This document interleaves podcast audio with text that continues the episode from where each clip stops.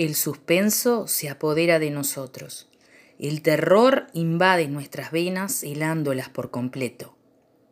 Les presentamos algunas historias atrapantes, terroríficas, espeluznantes, que los dejarán atónitos del miedo. La casa del terror. Era una casa de madera abandonada, rodeada de pasto, muy alto. La acompañaban dos árboles de aspecto siniestro. Se notaba que hace tiempo fue abandonada. Esa casa tenía la puerta abierta. Daba la sensación de que alguien estaba mirándote.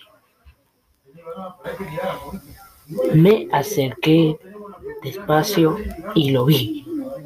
Era muy alto con unos ojos bien verdes y tenía unos dientes muy pero muy grandes y mucha sangre en la cabeza. Además unas garras afilosas en vez de dedos. Entonces en ese momento salí corriendo. Él también me siguió corriendo